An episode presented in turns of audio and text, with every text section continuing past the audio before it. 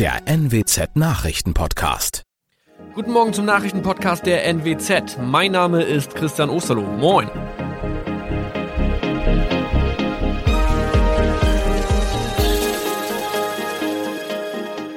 Und das sind unsere regionalen Nachrichten am Morgen. Die Grünen wollen Moorstraße in Oldenburg umbenennen. Viereinhalb Jahre Gefängnis für Falschgoldhandel. Und Landkreis Kloppenburg meldet ersten Omikron-Fall. Der Name Moorstraße könnte laut den Oldenburger Grünen rassistisch aufgefasst werden. Deshalb fordern diese eine Umbenennung. Die Straße wurde allerdings nach Hermann Moor benannt, einem der ersten Siedler in der Gegend. Um Missverständnisse auszuschließen, beantragen die Grünen eine Änderung in Hermann Moor Straße. Dann müssten alle Anwohner ihre neue Adresse in ihren Pässen angleichen. Außerdem müssten Polizei, Feuerwehr, Rettungsdienste und Anbieter von Navigationssystemen informiert werden. Die Stadtverwaltung schlug vor, ein Zusatzschild mit Informationen zur Person Hermann Mohr anzubringen. So könne man alle Irritationen beseitigen. Tobias G. musste wegen dem Verkauf von Falschgold am Mittwoch vor das Landgericht Oldenburg. Nachdem der Schortenser bereits im Mai zu einer Freiheitsstrafe von mehr als drei Jahren in Jever verurteilt wurde, betrieb er seinen Handel auf eBay Kleinanzeigen weiter. Das wog bei der Verhandlung schwer auf. Der 27-Jährige schrieb in die Inseratsüberschrift das Wort plated, was so viel bedeutet wie überzogene und nur vergoldete Ware. Da im weiteren Anzeigentext aber die Rede von einem Reinheitsgrad war und die abgebildeten Goldbarren eine Seriennummer trugen, handelt es sich hierbei um eine Täuschung. Tobias G. wurde zu viereinhalb Jahren Haft verurteilt. Ein weiterer Fall der neuen Omikron-Variante ist am Mittwoch im Nordwesten bekannt geworden. Der Kreis Kloppenburg bestätigt, dass eine Frau bei ihrer Rückreise aus Südafrika am Hamburger Flughafen positiv getestet wurde. Sie befindet sich weiterhin in Hamburg in Quarantäne. Da die Frau im Landkreis Kloppenburg lebt, sei auch das Gesundheitsamt Kloppenburg für diesen Fall zuständig. Zuvor gab es bereits bestätigte Omikron-Fälle in der Wesermarsch und im Kreis Leer. Das waren unsere Nachrichten aus der Region. Weitere aktuelle News aus dem Nordwesten finden Sie wie immer auf NWZ Online. Und Aktuelles aus Deutschland und der Welt hören Sie jetzt von unseren Kollegen aus Berlin.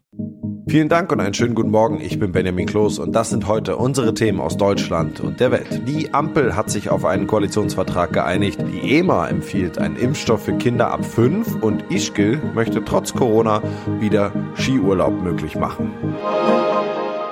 Der Koalitionsvertrag steht.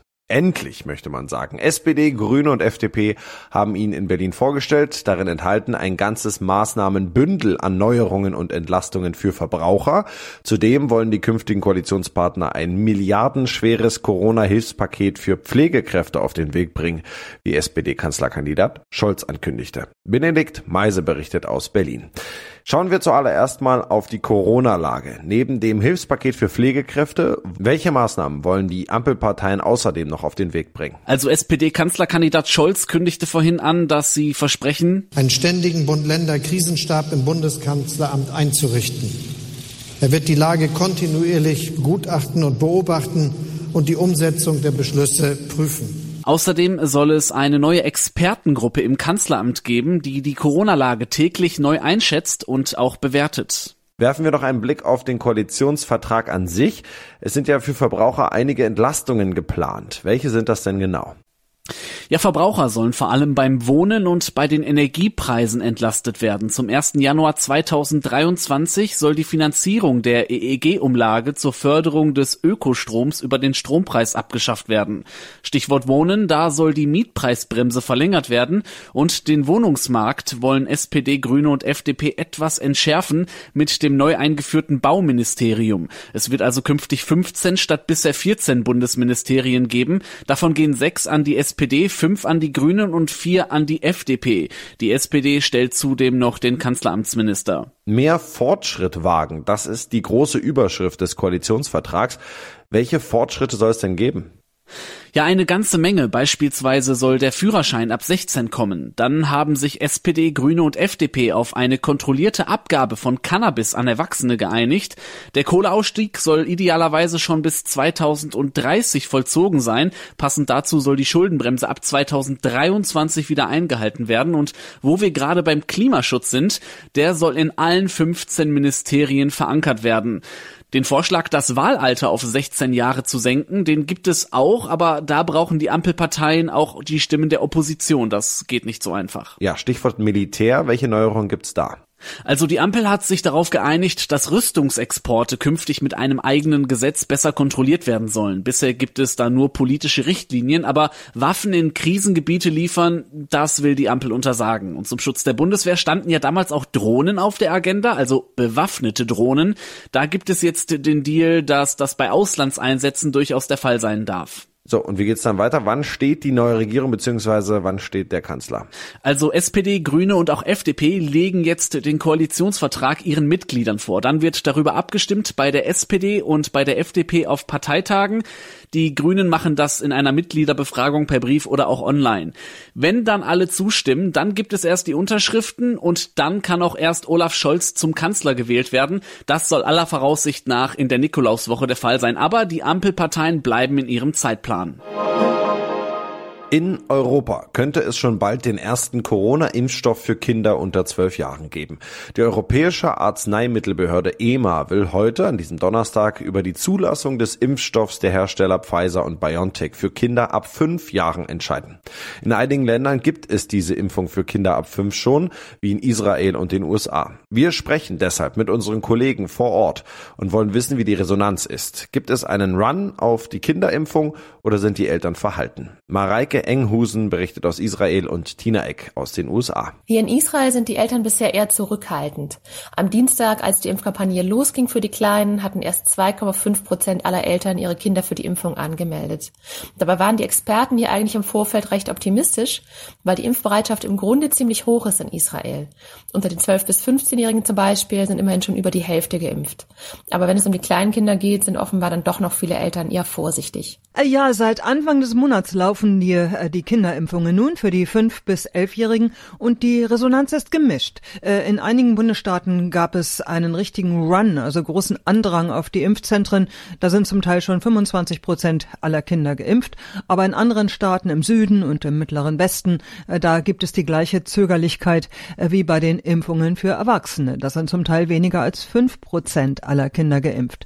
Insgesamt USA-weit haben schon fast drei Millionen Kinder mindestens eine Dosis Dosis bekommen. Und noch ein Lichtblick, äh, Booster, also Auffrischungsimpfungen, sind hier in den USA nun für alle über 18 überall zu haben. Viele Wintersportler mussten in der vergangenen Saison komplett aufs Skifahren und Snowboarden verzichten.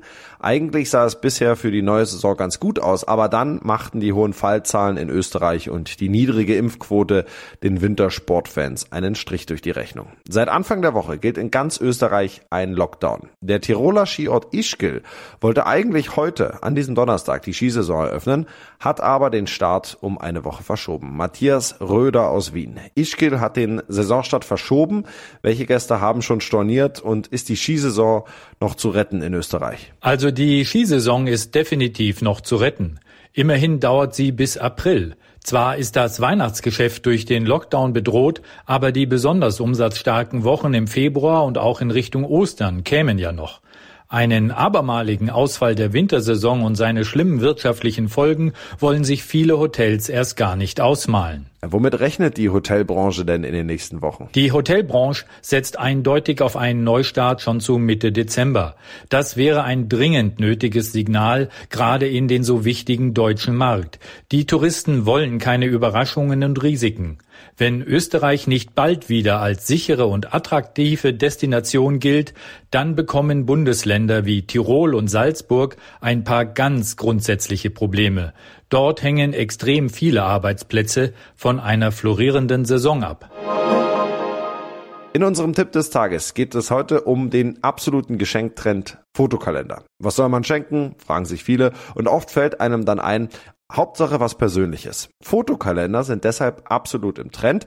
Damit die gelingen, sollte man einiges beachten. Auch bei der Wahl des Anbieters. Ronny Thorau hat sich das mal genauer angeschaut. Wie sind Fotokalender denn schnell und doch persönlich gemacht? Also der große Vorteil ist ja gegenüber Fotobüchern, dass man nur zwölf Seiten füllen muss bei einem Fotokalender. Und die noch bessere Nachricht, Fotoexperten sagen sogar ruhig nur ein schönes Foto pro Seite reicht. Das kommt dann schön zur Geltung. Mehrere Fotos könnten würden um die Aufmerksamkeit konkurrieren. Und die nächste gute Nachricht, man wird ja am Ende der Bearbeitung oft gefragt vom Anbieter, ob man eine automatische Bildoptimierung nutzen will. Und da sagen Experten, Laien können das ruhig nutzen. Deaktivieren sollten das nur Bildbearbeitungsfortgeschrittene oder wenn es um Fotos geht, die bereits bearbeitet sind, also etwa von professionellen Fotografen. Okay, aber auf welche zwölf Fotos einigt man sich denn dann? Ja, da kann man sich's auch einfach machen. Oma, Opa zum Beispiel freuen sich ja am meisten doch über Fotos ihrer Enkel. Und dann nimmt man zum Beispiel was, was die einfach im jeweiligen Monat erlebt haben oder Fotos, die zur Jahreszeit passen. Wer es aufwendiger mag, kann auch versuchen, mit den Bildern eine Geschichte zu erzählen, nachträglich oder auch noch besser vielleicht, man plant schon übers Jahr vor. Zum Beispiel, indem man ein bestimmtes Accessoire, vielleicht ja ein Geschenk der Großeltern, in den Fotos immer auftauchen lässt. Und natürlich sind mehr Fotos pro Seite schon auch schön. Man kann ja auch eins groß zur Geltung kommen lassen und die anderen dann kleiner drumherum. Und was sollte man bei der Wahl des Anbieters beachten? Ja, allzu große Unterschiede bei der Bearbeitung gibt's nicht. Das liegt auch daran, dass sich Cewe als Platzhirsch da breit gemacht hat und viele daran orientieren. In Tests schneidet Cewe auch gut ab. In puncto Bildqualität raten Experten der Zeitschrift Color Photo aber zum Beispiel auch zum Anbieter Whitewall. MyPoster hat demnach besonders schöne Papierarten gegen Aufpreis und kleinere Anbieter, die haben oft originellere Vorlagen, in die man ja die Fotos dann einfach nur noch reinmachen muss. Send Moments wäre da so ein Tipp. Und noch ein Expertentipp, nicht zu viele Verzierungen, Sticker, Schriftarten, lieber die Fotos wirken lassen. Okay, und was darf das Ganze, also was darf so ein bestellter Fotokalender denn kosten? Ja, gute Preise für einen Tischkalender zum Beispiel sind 12 Euro. Für einen A4-Wandkalender ohne Extras 15 bis 25 Euro. Ein A3-Kalender gibt's für 20 Euro. Generell gilt aber, ein kleinerer Kalender heißt nicht automatisch kleinerer Preis. Auch ein Tischkalender kann 35 Euro kosten und ist es dann auch wert, wenn man zum Beispiel ein besonderes Papier will oder ein Holzblock statt einer Spiralbindung oder eben doch besondere Verzierungen oder ein besonders originelles Design. Und das noch heute ist in den USA Thanksgiving Day. Ein Feiertag, der wichtiger ist als Weihnachten und der mit einem Festschmaus begangen wird. In Gedanken an die Pilgrims, die ihre erste Ernte 1621 in Plymouth in New England feierten. Der Truthahn gehört zum Thanksgiving wie die Gans auf den deutschen Weihnachtstisch. Gleichzeitig herrscht Reisechaos, weil in diesem Jahr wieder alle das Fest mit der Familie feiern möchten. Tina Eck berichtet für uns deshalb aus den USA. Was gehört sich denn so bei einem traditionellen Thanksgiving Festschmaus aus seinem Truthahn? Ja, alles Mögliche. Kartoffelbrei, Rosenkohl, Preiselbeeren, geröstete Kürbisse, süße Kartoffeln, Zwiebeln in Sahne, Kürbis und Pekanpie. Es ist eine beispiellose Völlerei, wirklich, wenn die äh, Pilgrims vor 400 Jahren vielleicht gerade mal 500 Kalorien mageres Truthahnfleisch und ein bisschen Mais zu sich nahmen und danach wieder Holz hackten, äh, verdrückt der Normalamerikaner an Thanksgiving um die 5000 Kalorien und erholt sich dann davon auf der Couch. Äh, für den perfekt gebratenen Truthahn gibt es hier auch alle möglichen Hilfs-Hotlines, Smartphone und Online-Applications. Und äh, danach gibt es natürlich das ganze Wochenende und äh, tagelang Truthahn-Sandwiches. Ja, Reisestress, Familienstress, hängt da manchmal auch ein bisschen der Haussegen schief. Klar ist es auch ein Stressfest. Äh, auf den Straßen und an den Flughäfen herrscht Chaos. Auch Eisenbahnen und Reisebusse sind überfüllt, so als ob es Corona nie gab. Und ist die Familie dann endlich versammelt, sind die Köche am Ende ihrer Nervenkraft und nach ein paar Tagen Völlerei und Langeweile gehen sich dann auch alle auf den Geist. Da bleibt nur noch das Einkaufen. Äh, der sogenannte Black Friday, der Tag nach Thanksgiving, äh, der ist traditionell hier der Startschuss fürs Weihnachtsshopping, nicht nur in den USA, weltweit inzwischen die Läden locken mit Sonderangeboten und äh, die Wirtschaft freut sich über einen Feiertagsschub. Äh, nächste Woche geht's dann hier mit Vollgas und geschmückten Straßen und Tannenbäumen auf Weihnachten los. Das war's von mir. Ich bin Benjamin Kloß und wünsche Ihnen noch einen schönen Tag. Bis morgen.